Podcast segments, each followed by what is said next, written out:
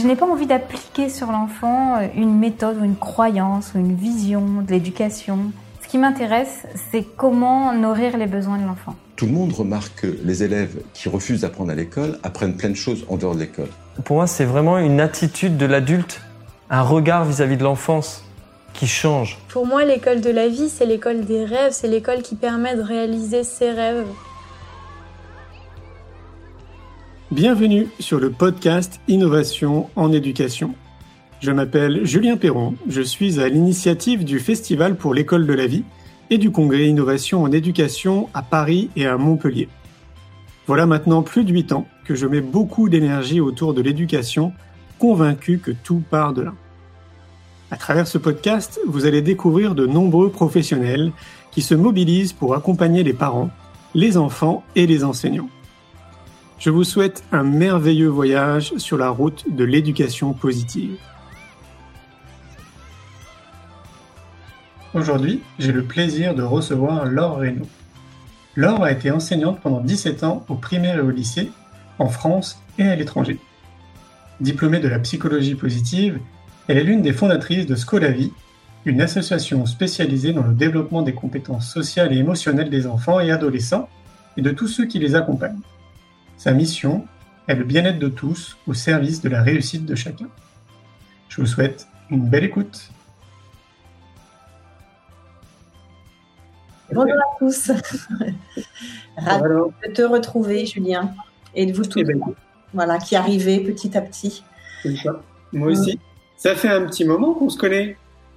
Eh bien oui, euh, je crois que ça fait depuis le premier festival ou le deuxième, je ne sais pas quand est-ce que c'était du coup, mais voilà, peut-être même avant. Mais ça fait longtemps qu'on s'accompagne et qu'on euh, voilà qu'on échange sur euh, cette thématique de l'éducation qui nous passionne.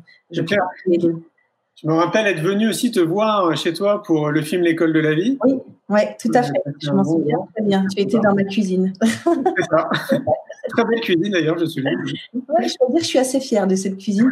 je l'ai moi-même dessinée. ah ouais.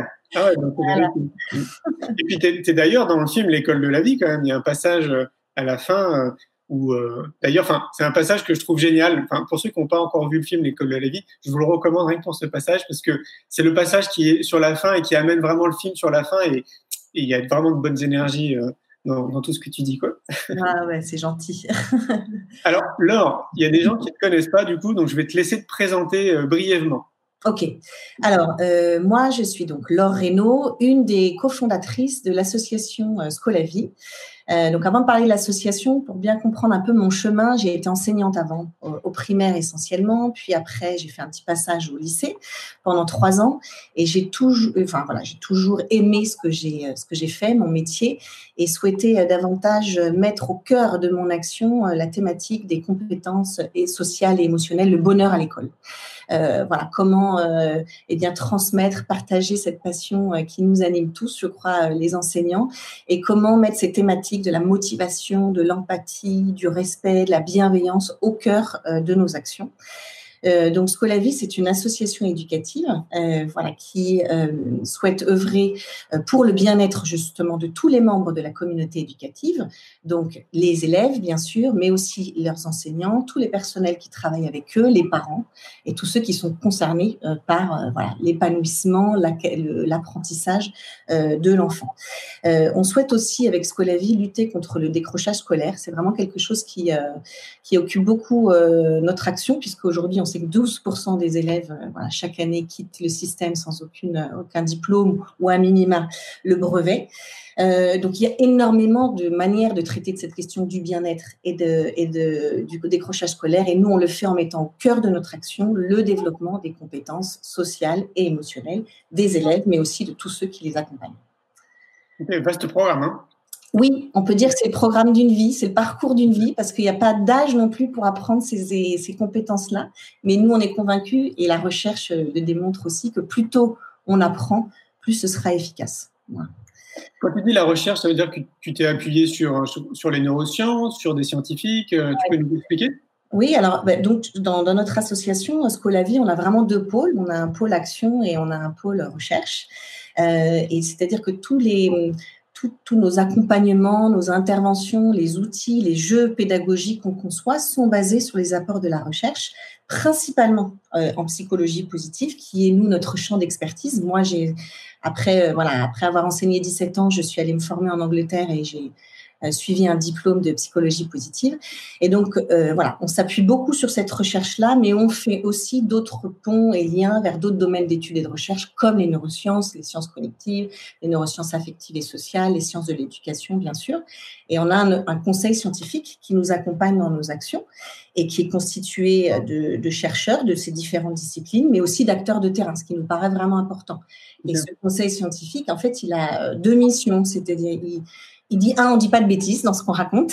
c'est fidèle et c'est cohérent à ce que dit la recherche. Et puis, deuxièmement, c'est transférable euh, dans le concret, dans la pratique d'un professionnel de l'éducation. Et donc, si on devait euh, ressortir la substantifique moelle de toutes ces recherches, qu'est-ce qui ressort essentiellement? Alors, ben déjà que ce sont des compétences et compétences sociales et émotionnelles. Déjà, je ne sais pas si tout le monde, euh, voilà, sait de quoi il s'agit, mais ça, il faut peut-être le préciser avant qu'on aille un petit peu plus loin. Euh, ces compétences euh, sociales et émotionnelles, elles font partie des compétences psychosociales que l'OMS a définies pour la première fois. Enfin, il y a eu des textes avant, mais en 1993. Mm-hmm. Ce sont toutes ces compétences qui nous permettent de répondre avec efficacité aux situations de la vie. Donc, ce sont toutes ces compétences dont on a besoin dans la vie pour s'adapter, pour gérer les conflits, gérer ses émotions, gérer au mieux ses relations. Ce sont ces compétences que nous, on appelle aussi les compétences de vie et que vous connaissez peut-être sous le nom de life skills.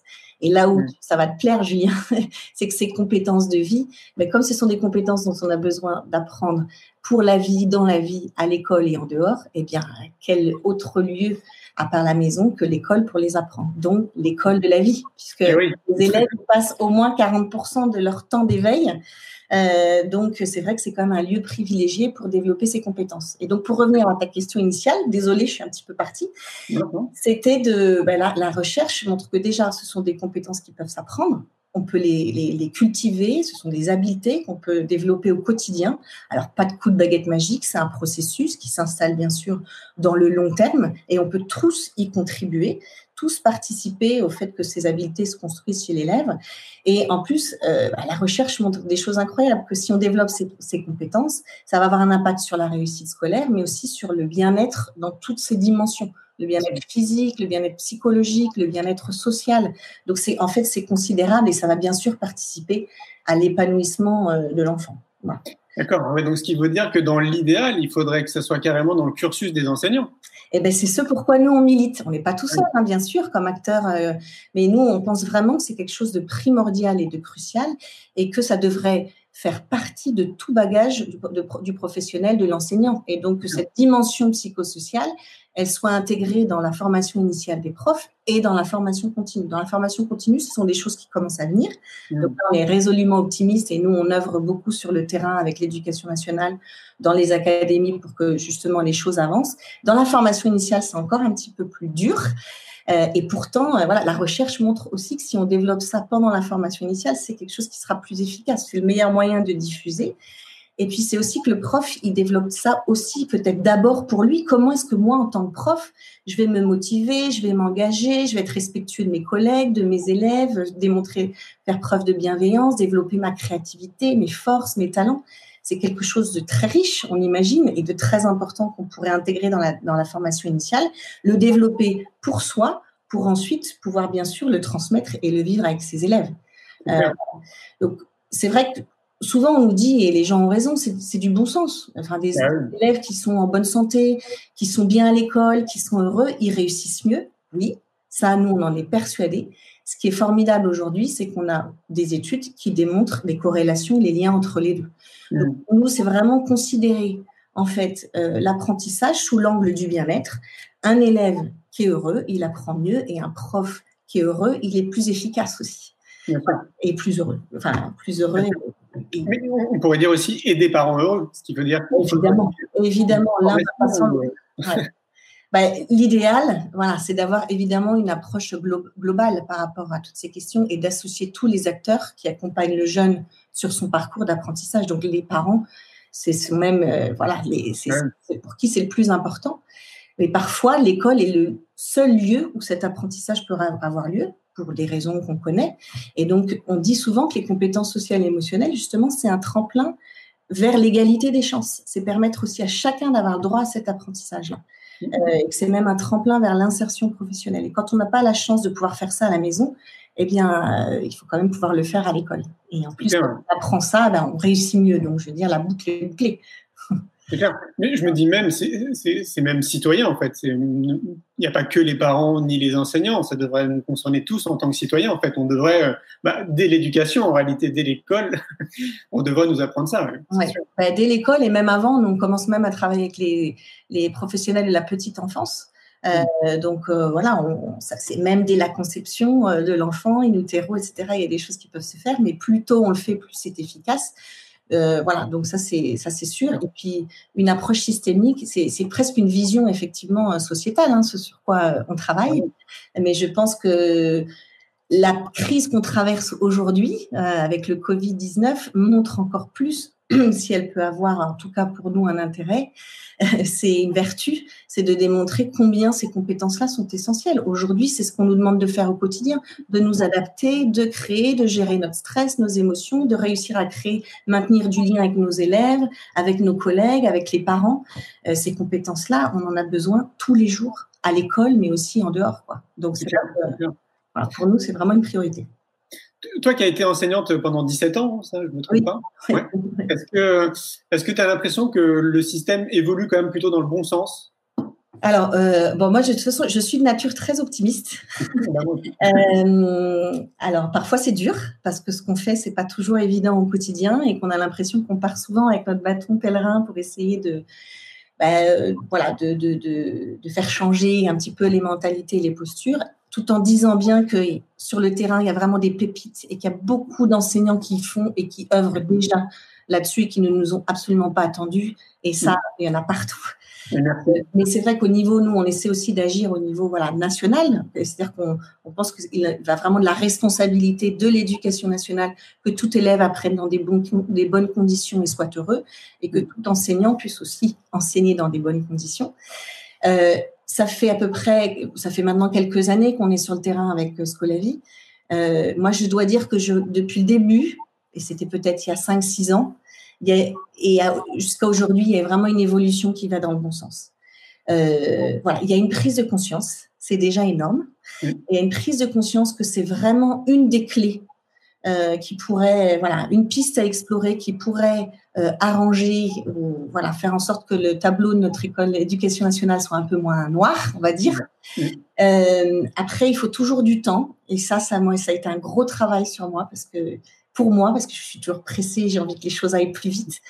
Mais on sait qu'il faut du temps. On parle même d'une génération entière hein, pour changer et transformer les choses. Mais là, moi, on est, on pense et on n'est pas tout seul hein, qu'il y a urgence et qu'il faut que maintenant cette prise de conscience, elle se traduise euh, dans les faits, dans la réalité euh, du quotidien, euh, au niveau national, académique, sur le terrain, à tous les échelons.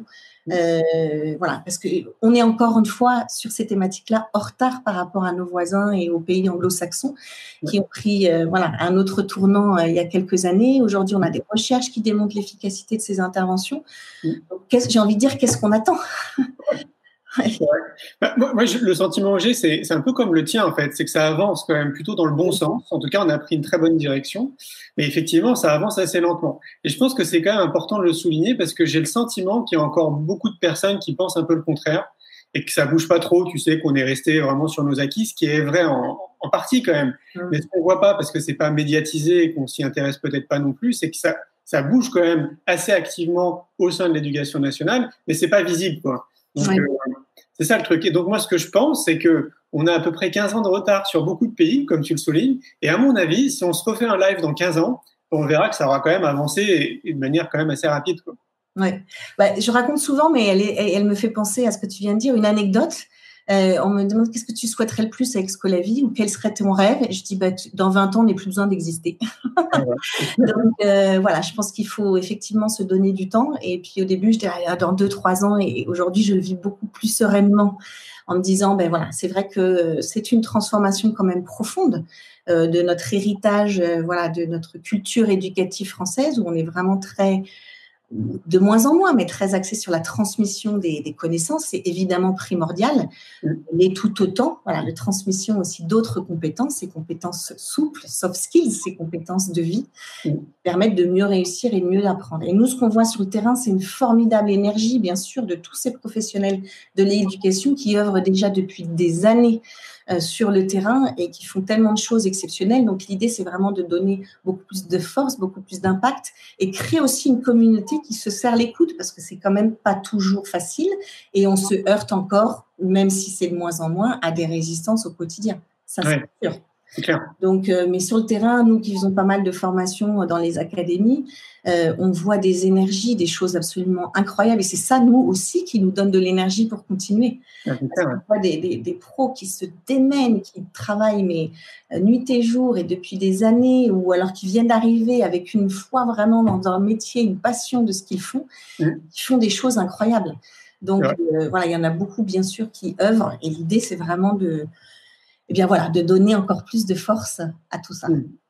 d'ailleurs, il faut souligner quand même pour ceux qui sont jamais venus au festival pour l'école de la vie que ça va dans le sens en fait de ce que tu dis, c'est que ça fait beaucoup de bien en fait d'être sur place. Euh, pour tous ces enseignants aussi qui se mobilisent et qui parfois en fait se sentent seuls ou tous ces professionnels de l'éducation parce que souvent d'ailleurs j'ai remarqué quand on parle de professionnels de l'éducation on pense aux enseignants et on oublie tout le reste et en fait euh, il y en a plein hein, des professionnels dans le monde de l'éducation, donc il faut vraiment englober tout le monde. Et ce qui ressort du festival pour les gens qui viennent sur place, c'est que ça redonne foi en l'humanité, parce que justement, ça leur fait beaucoup de bien de voir en fait ces 15 000 personnes qui sont présents et qui sont comme eux en fait, qui avancent tous dans la même direction. Donc, euh, ouais, c'est important, je trouve, à l'heure d'aujourd'hui, de se retrouver, dans des lieux bah, un peu comme le congrès ou le festival, mais il y en a plein d'autres. Je suis sûr qu'il y a plein de colloques, il doit y avoir plein d'événements qui tournent autour de l'éducation, ou juste ça fait du bien en fait d'être avec des gens qui sont un peu comme nous dans la vision, dans des visions communes, et avec lesquels d'ailleurs on peut peut-être même créer des projets et, voir des choses un peu plus loin. Quoi.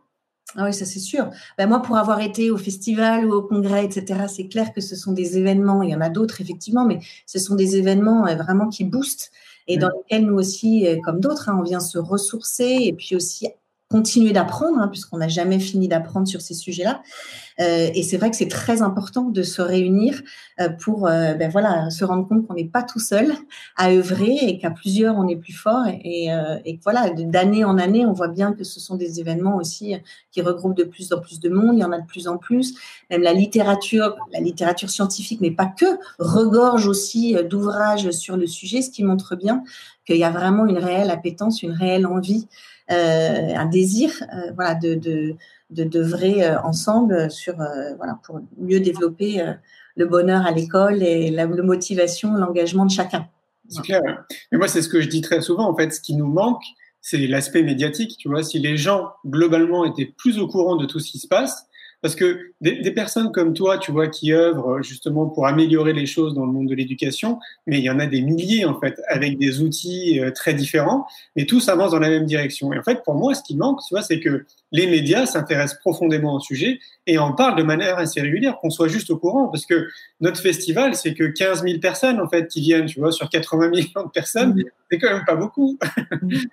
Non, non, je suis d'accord. Ben, effectivement, c'est ce qui manque souvent. Hein. C'est parce que pour moi, ce sont des bonnes nouvelles et les partages des bonnes nouvelles, on est un peu moins friand peut-être dans l'actualité de ce genre de choses. Et c'est vrai que c'est un véritable festival des énergies positives, tout ce qu'on peut euh, voir là, avec beaucoup d'actions euh, sur le terrain, que ce soit pour les enseignants, que ce soit pour les élèves, euh, pour tous ces professionnels qui les accompagnent. Il y a beaucoup de choses qui se font et c'est vrai qu'on souffre parfois d'un manque aussi de connaissances euh, ou d'accès à ces ressources et à ces outils. Et c'est vrai qu'avec des acteurs comme toi et d'autres et nous, c'est ce qu'on essaye aussi de faire, c'est de porter euh, dans la mesure de nos moyens, au plus, connaissance au plus grand nombre de cette approche. On ne parle pas de méthode, c'est vraiment une approche, une invitation à euh, évoluer, se poser des questions, enrichir sa pratique euh, avec des outils bon, qui sont basés sur les apports de la recherche. Certains, chez nous, ont démontré leur efficacité.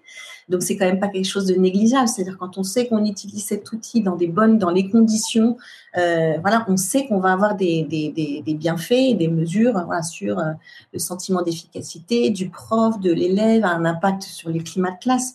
C'est quand même quelque chose de fondamental. On parle du climat scolaire. Euh, il y a tellement de choses effectivement qu'on fait et que les profs font euh, sur le terrain euh, pour améliorer ce climat scolaire qui va avoir bien sûr un impact sur les sur l'apprentissage. Mm-hmm. Je ne sais pas toi, mais moi, le sentiment que j'ai, c'est qu'il y a à peu près 50% des enseignants qui sont pour en fait tout ça et qui se renseignent, tu vois, qui font force de proposition et qui vont aller fouiller sur internet ou participer à des événements, se former en fait tout simplement à d'autres méthodologies et puis essayer en fait au sein de leur classe. Hein, je crois que c'est ils mènent des expériences quoi. Et il y a 50% bah, qui sont totalement fermés et qui veulent absolument pas entendre bah, tout ça. Est-ce que est-ce que tu es d'accord avec ça ou c'est alors moi j'aurais du mal à donner des chiffres, je t'avoue, je sais pas. Il est clair qu'il y a des résistances aujourd'hui et nous on y est confrontés à tous les niveaux, hein, que ce soit au niveau institutionnel, au niveau académique, euh, au niveau des profs, etc. Euh, et c'est vrai que nous les formations qu'on donne dans le cadre des plans académiques de formation, enfin dans des cadres vraiment des réseaux institutionnels d'éducation nationale, ce sont souvent des profs qui ont fait le choix de venir. Donc forcément il y a un état d'esprit, une ouverture et que les choses sont rendues plus faciles. Euh, ce qui pour nous est presque, enfin, tout aussi intéressant, c'est d'aller dans sur le terrain, dans l'établissement en question, euh, et d'être justement, euh, de pouvoir échanger avec ces personnes qui ont des résistances et qui sont, enfin, et qu'on doit accueillir. Il n'y a aucun jugement, bien sûr, à chaque fois qu'on vient et qu'on fait une intervention, et même dans ce live, il n'y a aucun jugement, aucune injonction à il faut faire, etc. Simplement, ben, c'est partager euh, voilà, euh, des, des, outils, les expérimenter pour voir aussi qu'est-ce qui se passe chez moi, adulte accompagnant, pour pouvoir ensuite imaginer ce qui va se passer chez mon élève et pouvoir l'utiliser et le développer avec mes élèves. Ce qu'on remarque souvent, et c'est très proche de ce qu'on dit dans l'intelligence émotionnelle, c'est quand on prend le temps d'écouter ces résistances, qu'elles puissent s'exprimer, il y a déjà quand même un peu de disponibilité à ce qui va venir. Et nous, on travaille beaucoup sur une thématique dans nos formations, c'est l'état d'esprit. Euh, le mindset.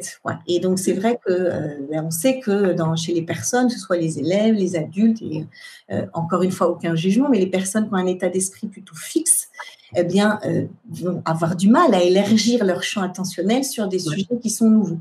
Donc nous, on arrive en ayant un objectif qui est très simple, c'est dire bon ben comme on fait en classe finalement. C'est-à-dire que vous allez entendre des choses, peut-être que vous serez d'accord, peut-être que vous ne serez pas. On est là pour échanger, pour partager. Et si au moins vous repartez de cette journée avec une envie, une idée que vous pouvez faire demain pour vous ou avec vos élèves, eh bien c'est déjà ça. Et c'est le premier petit pas. Et ça me rappelle la première intervention que j'ai faite dans une école où on parlait du bien-être à l'école, qui parfois peut encore paraître presque un gros mot ou un tabou, mm. et d'une enseignante me disant je ne veux pas travailler avec la posture aussi, il en, il en est hors de question. Et j'ai dit écoutez, ben, euh, libre à vous. Et évidemment, l'idée n'est pas d'imposer, mais si vous voulez bien rester et puis vous participez si vous en avez envie, etc. Puis on voit bien qu'au fur et à mesure de la journée, euh, voilà, souvent quand on s'explique aussi sur les termes, quand on a la chance de pouvoir présenter le cadre scientifique dans lequel on intervient, euh, cette caution scientifique, elle est importante parce que justement, elle permet souvent de déminer des résistances et de comprendre ou de faire au moins en sorte qu'on écoute. Après, libre à chacun de faire son chemin. Euh, et puis nous, pendant ces formations aussi, on reçoit énormément des pros de l'éducation avec lesquels on est, qui font déjà des choses extraordinaires et avec lesquels on continue de construire des outils à utiliser, à développer dans leur quotidien. Donc, on parle bien d'école de, l'éducation nationale hein, quand tu vas dans les écoles. nous, on va dire qu'à peu près 90% de nos activités sont dans, dans l'éducation nationale. Euh, donc, nous, c'est notre principal champ d'intervention, mais on intervient aussi avec d'autres écoles. Euh, mais c'est vrai que principalement, euh, voilà, on essaye voilà, de, de, de changer l'école de la République. Voilà, c'est notre ambition. en même temps, c'est ça la solution. Enfin, moi, je le, dis très souvent. OK, il y a plein d'écoles alternatives qui existent et il y en a de plus en plus d'écoles qui se créent. Donc, quelque part, c'est très bien parce que ça peut répondre à un besoin, forcément. Sauf que tout le monde le sait, c'est pas accessible à tout le monde. Ça coûte une fortune pour beaucoup d'entre nous. Et donc, du coup, bah, évidemment, c'est limitant. Et vraiment, la clé, j'ai envie de dire, c'est là sur lequel tu es en train de travailler, c'est que ça avance de manière un peu plus rapide au sein de l'éducation nationale.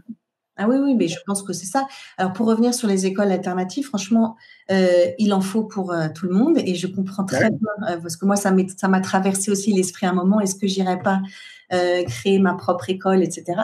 Je trouve que l'existence de ces écoles, elles ont un intérêt pour ceux qui, voilà, en tout cas cherchent quelque chose de un encadrement particulier. Puis elles ont une raison d'être et elles questionnent justement le système.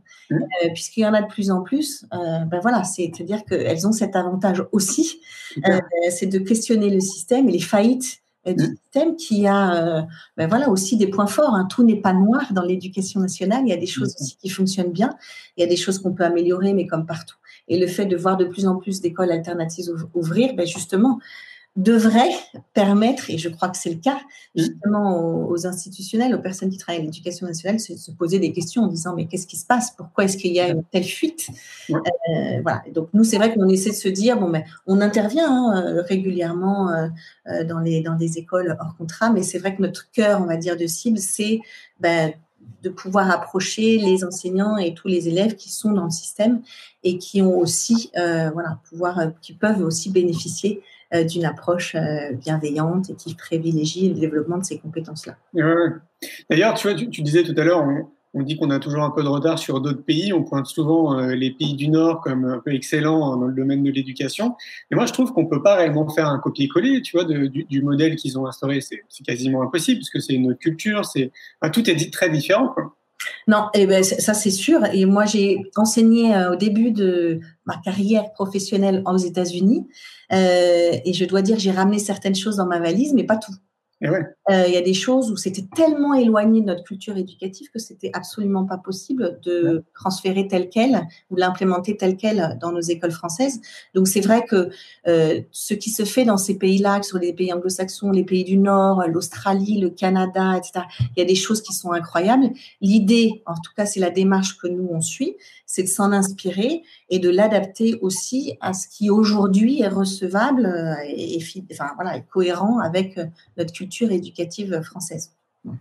Ce que je trouve assez dingue quand même, c'est que tu vois, plus, plus je rencontre du monde dans le monde de l'éducation, avec euh, tous ces événements, à travers les films, plus je, discute, et plus je me rends compte que il y, a, vraiment un trop commun, peu importe les outils en fait qu'on va utiliser, tout part du principe que, en gros, nous en tant qu'adultes et en tant qu'enfants, bah, il faut qu'on s'occupe de soi en fait, il faut qu'on mmh. s'occupe de notre propre bien-être. Mmh. C'est fou quand même. Hein. Tous ces outils, ils avancent tous dans la même direction. Mais pourtant, ils ont vraiment, euh, euh, dans, dans l'utilisation, c'est vraiment utilisé de manière très différente. Mais la finalité, ça reste toujours le bien-être de l'individu. C'est fou. Alors oui, c'est sûr que c'est important parce que toute démarche, elle commence par soi, forcément. Ah pour être bien avec l'autre, pour être bien avec la société, il faut être bien avec soi-même. Et c'est un vrai chemin. Euh, et je pense que tous ces enseignants de l'éducation nationale ou hors éducation nationale qui viennent chercher ce genre d'outils, qui viennent participer à ces festivals, etc., ils sont bien animés par leur cœur, par le sens, euh, par le sens de leur responsabilité, leur amour du métier, etc. Donc c'est vrai que c'est un véritable moteur pour s'engager, se responsabiliser. Et puis, je pense que c'est aussi des personnes qui partagent une force qu'on a, j'imagine, en commun, qui est l'amour de l'apprentissage. C'est qu'on aime apprendre, on aime se questionner, on aime savoir ce qui fonctionne, on aime évoluer, grandir dans sa posture. Et je pense que tout chemin commence par soi. Ça, c'est évident. Après, euh, voilà, nous, dans les outils qu'on propose, c'est vrai que la finalité, c'est le bien-être de l'individu, mais ça serait peut-être un peu réducteur, c'est aussi le bien-être des autres. Et, mais c'est très lié, évidemment. Et c'est bien-être aussi au niveau global, c'est-à-dire de, de l'établissement, de l'académie dans laquelle je suis, de l'institution en général. Et c'est bien là l'approche de la psychologie positive qui justement agit sur trois niveaux. Le bien-être individuel, le, le bien-être du groupe et le bien-être de l'institution. Mais bien sûr, pour en arriver au bien-être de l'institution et du groupe, il faut d'abord être bien avec soi. Et ça, c'est un, vrai chemin. Mais qui je suis, quelles sont mes forces, quels sont mes talents, euh, comment est-ce que, comment est-ce que, voilà, je, est-ce que je me connais, quels sont mes centres d'intérêt, mes passions? Euh, et c'est vrai que plus on peut commencer tôt cette réflexion, euh, ben, plus c'est un impact pour la suite. Et c'est tellement un chemin de vie voilà, fondamental.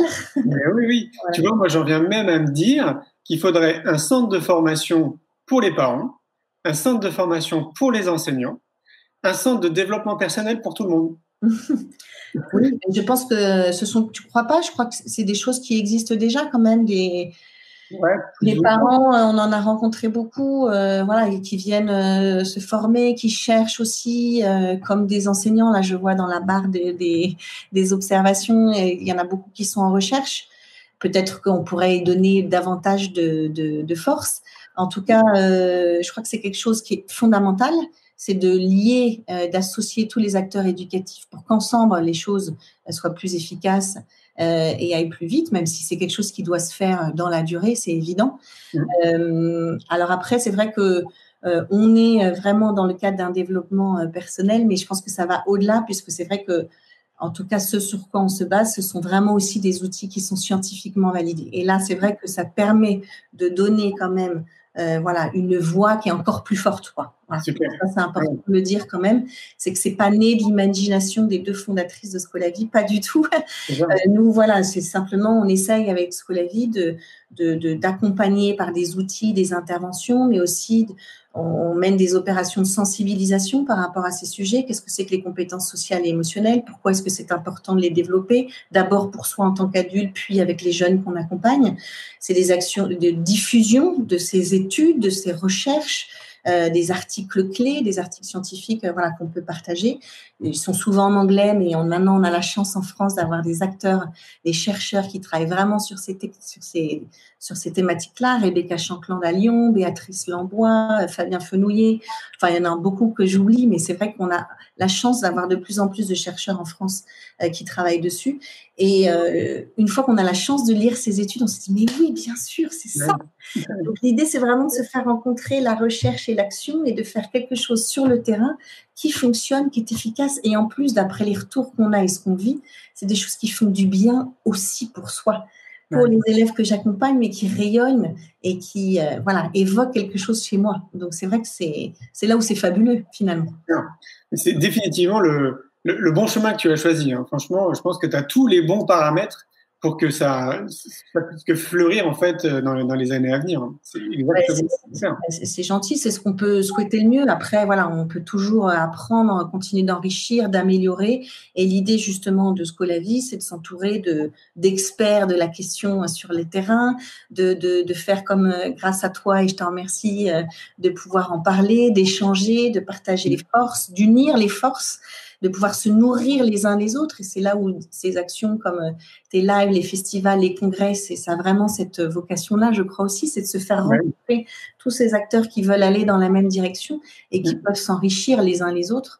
Euh, donc ensemble, je crois qu'il y a aussi une demande de la communauté éducative, c'est de créer du lien parce qu'on rencontre trop souvent d'enseignants qui font des choses incroyables sur le terrain, mais qui mm. se sentent seuls ou qui ont l'impression de lutter aussi contre le système, de, se heurter à tellement de résistance qu'ils ont envie de baisser les bras. Et l'idée, c'est de dire, mais non, on est, on, est ensemble, quoi. On va y arriver au, niveau de l'école, au niveau de l'académie, au niveau de, du territoire. Et puis les choses, c'est ce qu'on disait au début du live, sont en train quand même de changer.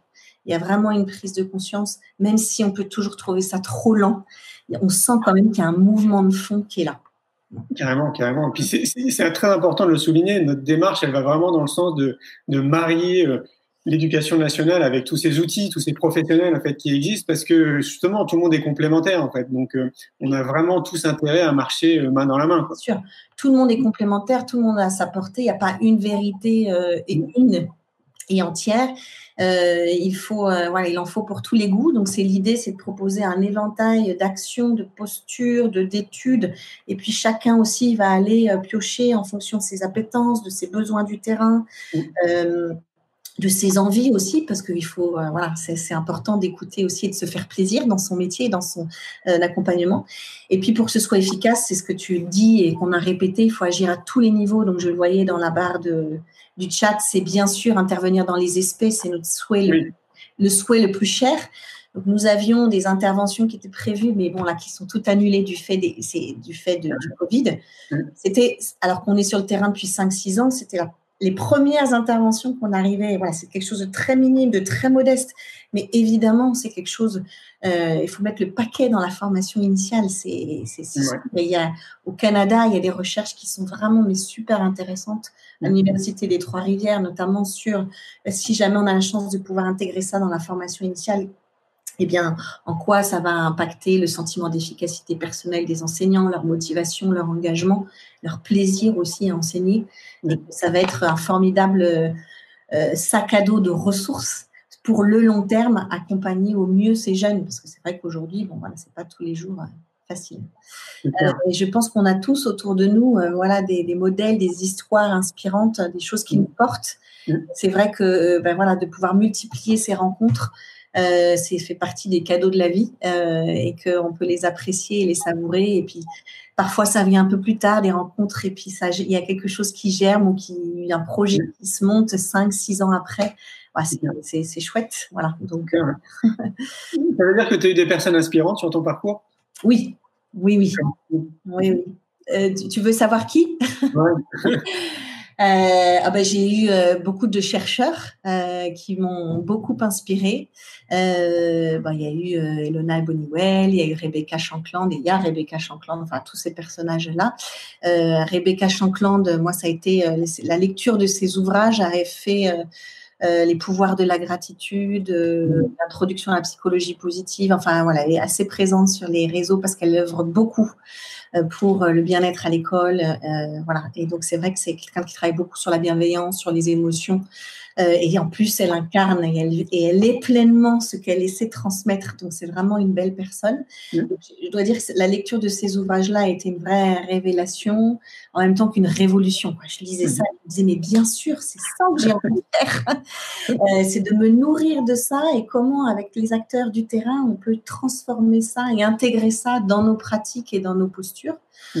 Moi, je dois dire, je crois que c'est c'est peut-être pas la réponse euh, voilà euh, que on aurait pu attendre mais je crois que moi c'est je cherchais dans mon questionnement alors moi je, je l'ai vécu à l'approche de la quarantaine c'est-à-dire me dire bon comment est-ce que je vais donner un nouveau souffle à, à ce que je fais, à mon métier? Est-ce que je vais l'aimer encore pendant 25 ans? Comment Qu'est-ce qui pourrait me donner de la force et une caution pour essayer de faire avancer les choses, les mentalités, les postures, etc.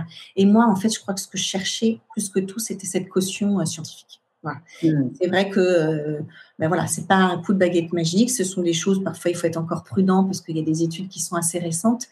Mais parfois, le bon sens ne suffit pas pour convaincre et justement déminer les résistances. Chez nous, en France, on est assez cartésien. Il nous faut aussi euh, voilà, des arguments euh, qui soient solides et qui puissent aider justement à continuer d'avancer sur son chemin et à transformer les postures. C'est clair. Est-ce que tu as des livres d'ailleurs à, nous recommander dans ce sens-là? Ah ben oui, alors euh, eh ben, je pourrais aller les chercher. Ben, donc justement les livres de Rebecca Shankland. donc elle travaille beaucoup sur, euh, voilà, elle fait tellement de livres que je ne saurais pas les tous Mais euh, vraiment, j'encourage vivement parce qu'en plus ils sont faciles à lire et ils mêlent, ils mêlent à la fois des aspects théoriques et pratiques. Et nous, c'est vraiment notre ADN, c'est-à-dire qu'on a vraiment cette, ce double focus. C'est on prend une thématique la confiance en soi, la motivation, euh, la gestion des émotions. Et on propose euh, la compréhension des concepts. Que disent les études aussi sur ce sujet-là Et après, fort de cette connaissance-là, comment est-ce qu'on va traduire ça sous forme d'outils pratiques à utiliser dans son quotidien? Donc, moi, ce que j'aime dans les ouvrages et tous les ouvrages de Rebecca Shankland, c'est justement cette démarche qu'elle a et c'est très accessible pour nous qui ne sommes pas, moi qui ne suis pas scientifique. Euh, c'est vraiment, euh, voilà, nous on est entouré de scientifiques, mais en tout cas je ne le suis pas. C'est vraiment quelque chose de facile à lire et de très fort. Bien sûr les livres de Catherine Guéguen, hein, des neurosciences affectives et sociales, tout ce qu'on peut lire sur les sciences cognitives. Et puis, euh, et puis si jamais, voilà, je peux, je, je, peux parler du dernier livre qu'on a écrit, ah, développer les compétences sociales à l'école. Euh, voilà, c'est quelque chose justement un, ouvrage qui est paru l'année dernière et qui se, qui est un partage en fait de tout ce qu'on, de tout l'accompagnement qu'on fait sur le terrain depuis cinq ans et qui est organisé en dix chapitres avec un focus sur la motivation, un focus sur l'empathie, un focus sur la créativité, et à chaque fois avec cette double approche théorique et pratique. Donc euh, cet ouvrage, il est voilà né de l'observation de ces pratiques. Et ça a été des, ce sont des activités qui ont été éprouvées euh, sur le terrain. Euh, voilà, donc ça peut être aussi une piste à explorer. tu peux nous rappeler le nom du livre? Oui, alors eh ben, il est là. Voilà, développer les compétences psychosociales, édité chez Rex. Euh, voilà, et donc on a mis aussi pas mal de, photos, euh, d'illustrations, euh, d'ouvrages, d'activités faites par les élèves et par les enseignants en classe. Alors il est plutôt ciblé cycle 3, mais finalement, les retours qu'on a, c'est que c'est assez adaptable aux autres niveaux de classe. Et on est en train de plancher voilà, sur la suite. Ah, génial, ok. Oui, oui. Ça devrait arriver quand? Eh bien, de, courant 2021. D'accord, ok. Bon, ben, c'est demain, en 2021. Ben voilà, donc euh, on, va commencer à s'y atteler. Cool, cool. Euh, comment tu vis euh, le confinement, toi, en ce moment? Eh bien, pour nous, justement, parler de la créativité, qui est une des compétences psychosociales sur laquelle on travaille, c'est l'occasion, comme beaucoup d'enseignants aussi, qui doivent se montrer créatifs en ces périodes de confinement pour encore créer du lien, euh, transmettre ses, voilà, ses connaissances à leurs élèves, eh bien, je suis en train de, pas toute seule, hein, mais de revisiter euh, nos outils euh, et nos jeux pédagogiques qui sont principalement gratuits, hein, qui sont sur le site, et on est en train de les adapter au, retour à l'école. Voilà. Hmm. Donc, en fait, il va y avoir, on l'espère, enfin, on ne sait pas d'ailleurs, on ne sait pas si on peut espérer, mais en tout cas, il y a un retour bientôt à l'école qui est prévu. Il va y avoir des choses à gérer euh, pour les enseignants. Et mhm. comment est-ce qu'on va gérer ce retour à l'école? Il y a beaucoup d'appréhension par rapport à ces questions-là. On peut tout à fait le comprendre. Et donc, nous, l'idée, c'est de revisiter nos outils euh, et de pouvoir justement outiller le prof qui le souhaiterait hein, euh, avec des activités ludiques, interactives à faire en classe pour parler de cette expérience du confinement, parce que les élèves vont tous avoir besoin de, se décharger émotionnellement et de parler de leur expérience de confinement. on est en train de travailler sur, euh, sur une, boîte à outils, on va dire, euh, pour euh, outiller le, l'enseignant. et puis c'est quelque chose aussi ben voilà, qu'on ne fait pas tout seul, puisqu'on le fait avec une association qui s'appelle Essentiel. Qui est en partenariat avec l'université, des académies aussi. Donc, on est en train de travailler sur cette boîte à outils euh, pour euh, accompagner le professionnel euh, voilà, après cette expérience du confinement et pouvoir développer ses compétences psychosociales au retour à l'école. C'est vrai que c'est une période qui est propice à la créativité, propice à l'écriture, propice à, ben, comme tout le monde, hein, on se met sur Zoom, on, on, transforme un peu les pratiques, on bouscule les représentations et on ose sortir de notre zone de confort.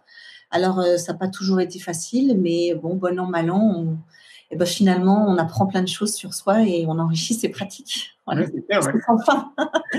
on me redemande le nom du site sur lequel on va retrouver les outils. Alors, euh, le site de Scolavi, euh, www.scolavi.fr. ok, ça marche. Donc, euh, regardez dans nos outils et on va. Euh, et puis, on a sur Facebook aussi. Voilà, si c'est le moment de parler un peu des outils. Ouais. on, a, fabriqué pendant ce, cette période du confinement un calendrier avec euh, chaque jour une activité à faire euh, pour soi, avec ses enfants, mais avec ses élèves. Euh, et chaque semaine, en fait, ce, donc on est bientôt fin avril, mais chaque semaine du mois d'avril, on a mis le focus, le zoom sur une compétence euh, psychosocial à développer. Euh, et cette semaine, par exemple, si vous allez sur la page Facebook de Scolavi, vous aurez euh, le lundi une vidéo sur qu'est-ce que c'est que l'empathie, puisque c'est la semaine de l'empathie. le mardi, une proposition d'activité, le mercredi, et ainsi de suite, et toute la semaine. Donc, vous pouvez aussi aller voir sur le Facebook okay. Voilà.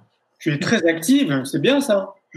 Eh bien, euh, oui, mais je pense que on on aime, euh, on aime ce qu'on fait. Enfin, j'ai la chance. Hein. Euh, je pense qu'aussi, voilà, comme de nombreux professionnels avec lesquels on, travaille, dont au premier rang desquels, tu, bien sûr, tu fais partie, et puis tous ceux qui sont aussi qui qui aiment apprendre. Je pense que voilà, on est porté par ce qu'on fait, par ce qu'on aime, et convaincu que ben, on a tous notre pierre à apporter à l'édifice et puis, c'est vrai que quand on exerce euh, ses forces, hein, parce que nous, c'est une thématique sur laquelle on travaille beaucoup en psychologie positive, c'est quand on a la chance de pouvoir identifier et développer ses forces au quotidien, eh bien, c'est quelque chose qui nous donne de la vitalité, de l'enthousiasme, et on réussit plutôt bien ce qu'on fait. On en a mmh. tous des forces, donc c'est pas euh, parler de soi de manière excessive ou de souvent tardise excessive, on en a tous. Mmh. Il s'agit vraiment de développer un, un langage commun autour des forces. Et c'est vrai que moi, en ce moment, ben, j'essaie de, me ressourcer aussi dans ce qui me fait du bien. Et tout ce qui permet de libérer ma créativité m'apporte un bien fou. Donc, je suis en train de créer pas mal de petits outils, jeux pédagogiques euh, qu'on mettra bientôt sur le site et sur le Facebook pour pouvoir justement euh, ben, développer euh, pour soi et avec et pour ses élèves ces compétences-là au quotidien. C'est génial, hein. merci pour ce que tu fais. Est-ce que tu as une date euh, à laquil on pourra retrouver ça sur le, sur le site ou sur Facebook? Euh, Eh bien, déjà sur Facebook, il y a toutes les activités en fait euh, de ce petit calendrier. Hein. il est là. Il vient du frigo, donc il est plus en Mais toutes ces activités figurent encore sur le Facebook, donc ce sont autant d'activités aussi qu'on peut faire au retour à l'école et qui justement permettent de développer ces compétences-là et de libérer la parole et d'impacter positivement le climat de classe et travailler l'écoute, l'empathie, le respect de ce que vit l'autre, son expérience, etc. Euh, donc ça, c'est disponible dès maintenant.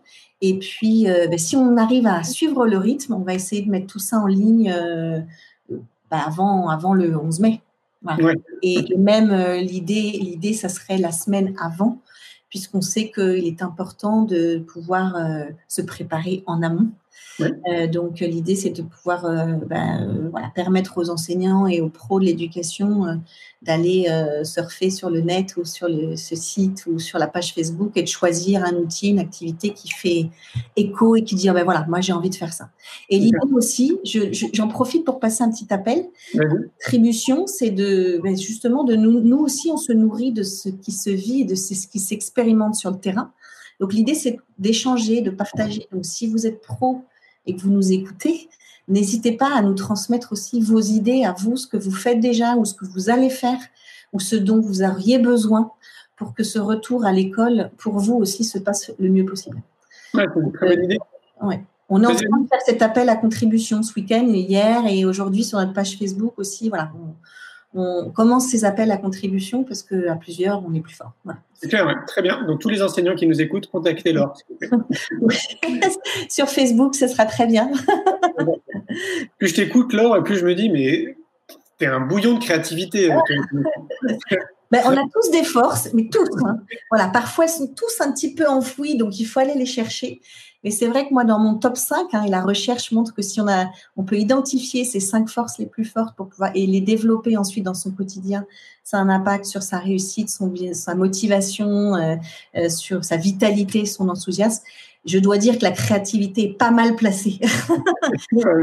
quand je disais qu'on a tous besoin et que ça fait partie des ressources de la résilience, c'est de se ressourcer dans des choses qui nous font du bien. Ben voilà, quand moi, moi en tout cas, c'est ça. Quand je peux développer ma créativité, je suis dans le flot, je vois pas le temps passer et j'aime. Et c'est vrai que je suis portée par, par ce que je fais, cet élan parce que c'est ça qui est bien avec Scolavie et c'est ce qu'on essaye de faire, c'est de créer vraiment aussi une communauté d'acteurs qui soient euh, liés, solidaires, enthousiastes et qui fait des choses merveilleuses, de pouvoir mettre un coup de projecteur sur toutes ces initiatives et qu'ensemble on se nourrit de cette énergie et de ces compétences-là pour, euh, ben voilà, pour œuvrer pour euh, le bien-être de tous parents, enfants, enseignants et tous les pros qui euh, gravitent autour, et pour aussi euh, ne pas laisser de côté tous ces élèves euh, voilà, atypiques ou ces élèves qui décrochent et qui ont plus que jamais besoin de nous tous.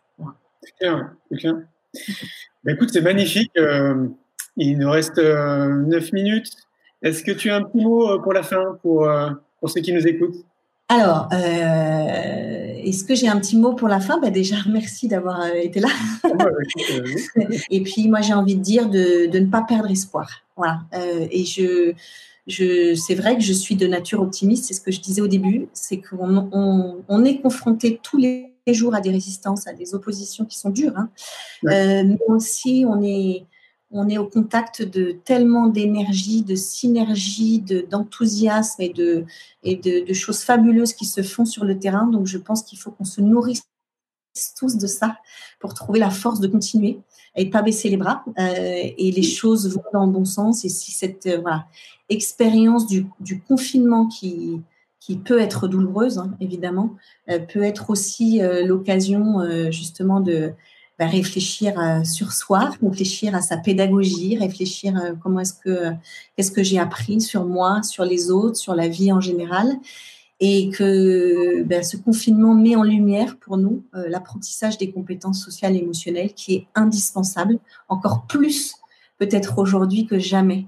C'est-à-dire comment permettre aux élèves, aux adultes qui les accompagnent, à tous les membres de la communauté éducative de pouvoir développer ces compétences-là pour gérer les imprévus de la vie, les aléas, pour s'adapter, pour gérer son stress euh, et pour continuer d'y croire. Et ça, euh, ensemble, il n'y a qu'ensemble qu'on y arrivera. C'est clair. C'est magnifique. Merci beaucoup, Laure. Ben, merci. Merci, à vous. Merci, Julien. Merci pour ton invitation.